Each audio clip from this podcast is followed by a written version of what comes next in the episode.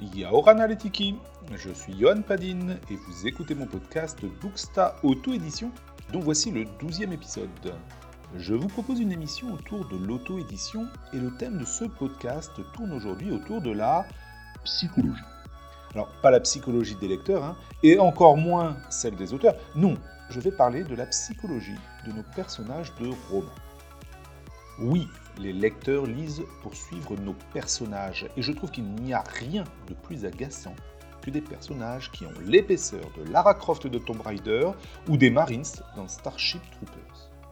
La question qui se pose alors est comment doter nos personnages d'un semblant de personnalité qui soit à la fois cohérent, caractérisant et explicatif de leurs actions. Pour info, dans ma saga de Tiki Fantasy Varumotu, il existe environ 500 000 personnages, ouais, un demi-million, et ils sont tous dotés d'un profil psychologique. Et j'utilise du coup pour ça deux grands outils et je vais vous les présenter car c'est tout l'objet de ces émissions, partager mon expérience d'écrivain avec ses réussites et ses déboires. Et oui, je suis auteur et éditeur et je viens de sortir le deuxième tome de ma saga de Tiki Fantasy, Varumotu.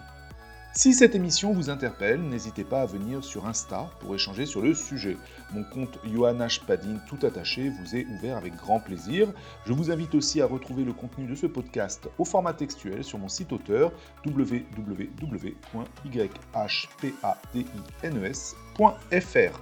L'ensemble de mes podcasts est toujours disponible sur Amazon, Spotify, Deezer, Google, probablement tout un tas d'autres plateformes que je ne connais toujours pas et si vous avez aimé cette émission, il ne faut pas hésiter à liker, partager et surtout venir en parler avec moi. J'adore échanger tant autour de la lecture que de l'écriture. Allez, c'est parti Dans mes romans, je passe beaucoup de temps à travailler mes personnages et pour cela, j'utilise un outil professionnel que je trouve personnellement fantastique, le MBTI. Il s'agit d'un questionnaire de personnalité par type pour lequel j'ai la chance et le plaisir d'être praticien officiellement enregistré. C'est une partie de mon métier moldu. Alors, je ne vous cache pas que chacun de mes personnages est doté de l'un des 16 profils MBTI qui permet d'expliquer comment les individus fonctionnent, c'est-à-dire comment ils perçoivent le monde et comment ils prennent leurs décisions. Du moins, en tout cas, quelles sont leurs préférences à ce sujet. Chaque profil MBTI est désigné par quatre lettres. Vous avez les personnes de préférence E ou I, E comme extraversion, I comme introversion. Vous avez les personnes de préférence S ou N, les personnes de préférence sensation ou intuition. Vous avez les personnes de préférence T ou F, T comme thinking en anglais, donc penser en français, F comme feeling en anglais, euh, le sentiment en français, et vous avez les personnes euh, de préférence J ou P comme jugement ou perception. Et donc il existe 16 combinaisons de ces quatre lettres, vous avez des ESFP, des INTJ, etc. etc. Vous pouvez retrouver énormément d'informations sur le sujet du MBTI sur le site 16 du 6 type types.fr 16-type.fr. Alors attention, petite mise en garde, pour un usage personnel ou professionnel, ce site 16type.fr, bah, c'est un peu just, hein. il n'y a rien qui remplace une vraie introspection ou formation conduite avec un vrai professionnel, un praticien formé. Hashtag je prêche pour ma paroisse, bien évidemment. Par contre, pour un usage littéraire, ce site peut vous aider à rendre vos personnages plus vrais, plus cohérents.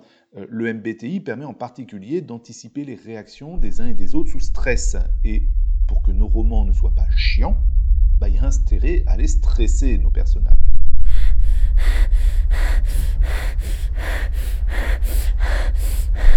Chaque profil pourrait faire l'objet d'un podcast à lui tout seul. Je vous laisse donc lire les fiches détaillées sur cestip.fr si ça vous intéresse, bien évidemment. Il existe tout de même quatre grandes familles, quatre tempéraments généraux. Vous avez les profils idéalistes, tous ceux qui sont en quelque chose, NF quelque chose. Comme le nom l'indique, les idéalistes cherchent des vérités profondes cachées sous les apparences. Ils ont tendance à s'exprimer souvent par métaphore. Ils sont assez abstraits, pas toujours faciles à suivre. Mais comme ils sont globalement coopératifs et diplomates, bah, tout va bien. Dans Varumotu, Ura est un pur idéaliste. Vous avez aussi les profils rationnels, les quelque chose, NT quelque chose. Ceux-là, ils prennent des décisions grâce à leur logique. Pour eux, le savoir, les compétences et la maîtrise des concepts sont les fondements mêmes de l'expertise qu'ils désirent acquérir. Dans Varumotu, Rayana fait clairement partie de cette catégorie. Vous avez le troisième profil qui est le profil artisan, les quelque chose S, quelque chose P. Ce sont des personnes qui sont ancrées dans le réel, attachées au concret et à l'utile, ici et maintenant. Ils ont tendance à vivre un peu au jour le jour. Dans Varumotu, Tino est clairement un artisan et il en souffre énormément dans le second tome, La Menacino. Le quatrième profil type, ce sont les gardiens, les quelque chose S, quelque chose J. C'est le profil des gardiens des valeurs. Euh, en général, ils sont assez conservateurs et valorisent l'expérience et le concret. Ils forment d'excellents logisticiens et dans Varumutu, vous avez Oni, le grand ennemi, qui est un gardien. Alors ce sont des grandes lignes, hein, bien évidemment, ces quatre profils types. La littérature abonde sur le sujet du MBTI. On retrouve même des profils Insta qui mettent en avant leur propre euh, MBTI. Alors chacun voit midi à sa porte. Hein. Toutefois, si vous avancez bien sur le chemin du MBTI, vous risquez de vous heurter à un souci majeur. Le MBTI traite du comment, mais pas du pourquoi. En termes clairs, prenons deux personnages de la littérature et du cinéma au hasard. Minerva McGonagall et Dolores Umbridge. Hashtag Potterhead. Ces deux personnages auraient le même profil MBTI, un profil ESTJ. Elles seraient donc toutes les deux gardiennes des valeurs, conservatrices, attachées aux règles et à la sécurité. Et pourtant, leurs actions dans l'univers d'Harry Potter sont diamétralement opposées. Pourquoi? Tout simplement parce qu'en matière de réaction humaine, le MBTI est loin d'être suffisant. Dans le modèle du MBTI, il manque une partie de ce qui motive les individus, ce sont les valeurs. Voici une proposition de définition. Les valeurs d'un individu sont multiples, motivantes, hiérarchisées, tout en lui permettant d'évaluer le monde qui l'entoure. Mon inspiration sur le sujet vient des travaux du chercheur Shalom Schwartz, qui a énormément travaillé la notion de valeur. Il a notamment développé un référentiel de valeurs fondamentalement positives, car toute la difficulté pour appréhender les valeurs, ce sont nos propres jugements, nos propres préjugés, notamment sur toutes les valeurs que nous ne poursuivons pas nous-mêmes et que nous pouvons même parfois mépriser, voire détester. Exemple, si je suis un fervent défenseur des traditions, je peux avoir du mal à accepter les libres penseurs. Alors au départ, Schwartz, il avait défini 10 valeurs universelles, puis il a affiné son modèle pour arriver à 19 valeurs. C'est absolument passionnant et fascinant, mais un peu aride, assez difficile à utiliser en matière de littérature et de construction de personnages. Avec 10 valeurs, il y a trop de subtilité dans les variations justement de ces valeurs. C'est assez compliqué de les retranscrire par des comportements observables et crédibles dans un roman. Autant vous dire qu'avec le détail des 19 valeurs, j'en parle même pas. Et récemment, j'ai découvert au détour de recherche personnelle le test d'alignement de Donjons et Dragons. Eh bien vous savez quoi? Il est rudement efficace. Ces inventeurs ont réalisé un coup de génie et ça date des années 80, alors même que Schwartz, lui, n'a bossé le sujet que dans les années 2000. Schwartz était peut-être d'ailleurs un amateur de jeux de rôle. Ce test d'alignement de Donjons et Dragons, il distingue lui deux axes la loi contre le chaos et le bien contre le mal. Vous sentez direct qu'il y a un potentiel de manichéisme, mais en fait non, pour deux raisons. La première, c'est qu'il existe dans les deux cas une position neutre il y a des gens tournés vers la loi, d'autres vers le chaos, et d'autres qui sont au milieu. Idem pour le bien et le mal, certains sont totalement neutres sur le sujet. La seconde raison, c'est que l'alignement de Donjons et Dragons colle parfaitement avec le modèle de Schwartz. En effet, hein, le chercheur a regroupé les 19 valeurs universelles suivant deux axes. La conservation contre l'ouverture au changement, dit autrement, la loi contre le chaos. En politique, on parlerait de conservateurs contre les démocrates, de la droite contre la gauche. Et le deuxième axe, c'est le dépassement de soi contre la croissance personnelle. Dit autrement, le bien contre le mal, en politique, on opposerait le socialisme à l'individualisme. La seule vraie différence entre Donjons et Dragons d'un côté et Schwartz de l'autre, c'est que les premiers ont volontairement utilisé un vocable clivant et jugeant, alors que le second a volontairement recherché une sémantique universelle et bienveillante. La théorie sous-jacente reste, cela dit, la même. Et c'est très bien joué de la part de Donjons et Dragons. En littérature, il faut conférer une personnalité à nos personnages, mais avec un objectif dramatique. La personnalité n'est pas là pour faire joli et cocher la case profil MBTI ou alignement moral de la checklist personnage. Elle est là pour générer du conflit, de la tension.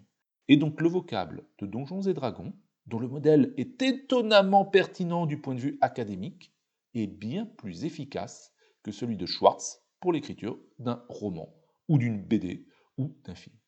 Car c'est clair, un personnage lawful evil, respectueux de la loi et mauvais en français, ça parle beaucoup plus qu'un mec qui préfère le conservatisme et la croissance personnelle. Et à mon sens, c'est suffisant en littérature pour créer des situations de conflit. L'alignement de Donjons et Dragons définit donc 9 cases, 9 profils de motivation qui peuvent compléter un profil MBTI. Vous avez l'axe lawful, chaotique. En français, vous avez d'un côté ceux qui recherchent l'ordre et qui respectent la loi, les lawful, et de l'autre ceux qui recherchent la liberté, les chaotiques. Si vous souhaitez interpréter plus finement ces deux opposés de valeurs, Schwartz est d'une grande aide. Vous avez d'un côté ceux qui sont plus conservateurs, plus conformistes, sensibles aux traditions et à la sécurité, les lawful, et de l'autre, ceux qui ont une plus grande ouverture au changement, qui sont sensibles à l'autodétermination, à l'aventure, au plaisir, les chaotiques. Les lawful auraient donc un code de conduite qui pourrait ressembler à ceci. Tu ne mentiras point, tu honoreras l'autorité légitime, tu respecteras les lois, tu apporteras la justice et puniras les criminels, tu chercheras l'ordre illimité dans la société. A l'inverse, les chaotiques auraient plutôt ce code. Tu mentiras si nécessaire, tu n'honoreras pas autrui, tu ne respecteras pas aveuglément la loi, tu combattras les ennemis de la liberté, tu chercheras la liberté illimitée dans la société. Et les neutres dans tout ça? Eh bien, il se situerait dans des comportements plus mesurés, au milieu. Tu pourras mentir si nécessité, tu honoreras ceux qui vont dans ton sens, tu respecteras la loi tant qu'elle sert tes intérêts, tu aideras ceux qui t'aident et combattras ceux qui te combattent, tu chercheras l'équilibre dans la société. L'autre axe de l'alignement Donjons et Dragons, c'est donc l'axe Good Evil. En français, vous avez d'un côté les tenants du bien, good, et de l'autre les tenants du mal, evil. Plus finement, les premiers sont plutôt orientés vers le dépassement de soi au sens de la bienveillance et de la tolérance de la protection des plus faibles. Les seconds sont plutôt orientés vers la croissance personnelle, vers le pouvoir, la domination, mais aussi vers la réalisation de soi et l'ambition. Les personnages, les personnes même, alignés good pourraient avoir comme code de conduite tu ne blesseras pas les innocents, tu ne tueras point, tu aideras les nécessiteux, tu ne trahiras point, tu rechercheras le bien illimité pour les autres. Ceux alignés evil adopteraient plutôt ce code-là. Tu feras du mal aux innocents, tu tueras pour le plaisir, tu n'aideras pas les faibles, tu trahiras ta famille, tes amis, ta nation, tu chercheras le pouvoir illimité sur les autres. Et les neutrals Et voici, tu éviteras de nuire aux innocents, tu éviteras de tuer, tu aideras les nécessiteux si cela te sert, tu ne trahiras pas sauf absolue nécessité, tu chercheras à progresser sans nuire aux autres. En résumé, McGonagall et Umbridge partagent un même profil MBTI ESTJ, mais elles sont construites avec un alignement très différent. McGonagall penche plutôt du côté lawful good, un peu comme Tintin, comme un Superman, un Obi-Wan Kenobi, c'est le profil du croisé qui combat le mal et protège les innocents. Umbridge est une lawful evil par excellence, comme Magneto ou Dark Vador. Ils cherchent un ordre fort et strict, dans lequel ils font partie de la caste dominante qui prime sur toutes les autres considérations. Ils font le mal sans plaisir, juste pour l'avancement personnel. McGonagall et Umbridge sont donc deux personnages finalement très différents, avec une base psychologique pourtant très proche. Du coup, je me suis amusé à classer après coup les personnages de Varumutu dans cette grille à 9 cases. Et j'ai trouvé ça très drôle. Les personnages principaux sont très complémentaires, avec des alignements variés. Bref, j'ai fait de l'alignement Donjons et Dragons sans même le savoir, puisqu'à l'époque, je ne connaissais pas ce test. Oura, lui, le chien, est un lawful good, un croisé, capable de tout pour ses amis. Tino est un neutral good, plus ouvert au non-respect des règles si cela euh, peut le servir. Temanu est un chaotique good qui s'est des règles, surtout si ça lui permet d'aider les siens. Rayana est une lawful neutral. Elle est attachée aux règles, mais pas toujours très attentionnée envers ses compagnons. Tupa, nouveau personnage de la menace Ino, est un neutral neutral. Bref, il est complètement au milieu, totalement neutre. Oni est un chaotique neutral. Pas de méchanceté gratuite, juste un attachement immense à sa liberté et la capacité à faire le mal pour défendre ses valeurs et ses intérêts. Irea, la maîtresse Oran qui a humilié Rayana dans le fardeau de Taito, le premier tome, c'est une lawful evil par excellence, un peu comme Bridge. Vinura, le grand ennemi de Tino, est un neutral evil, il respecte les règles quand ça chante, mais ne pense qu'à lui-même. Quant au Ino, la nouvelle menace qui pèse sur le tome 2, ce sont des chaotiques evil, auto-centrés, intéressés par leur seule pulsion et totalement incontrôlables. Me concernant, il n'y a pas photo. Je suis un chaotique à fond, ouvert au changement puissance 1000. Les règles, bon, voilà. Quant à l'axe Good Evil, c'est le neutral qui l'emporte chez moi. Je suis convaincu qu'un trop grand bien génère le mal, et inversement, qu'à trop protéger les faibles, on les assiste, mais qu'à trop prôner l'individualisme, on détruit les sociétés humaines. Bref, je suis au milieu. Un chaotique neutral, comme le Jack Sparrow de Pirates des Caraïbes, ou comme Oni dans Varumotu. Bon, vu comme ça, je ne suis pas sûr que ce soit très flatteur. Alors je regarde pour me rassurer la terminologie non jugeante de Schwartz, et ça va tout de suite mieux. Je suis juste un garçon sensible à l'autodétermination, à l'aventure et au plaisir, avec un bon équilibre du penser aux autres et du penser à soi. Ouf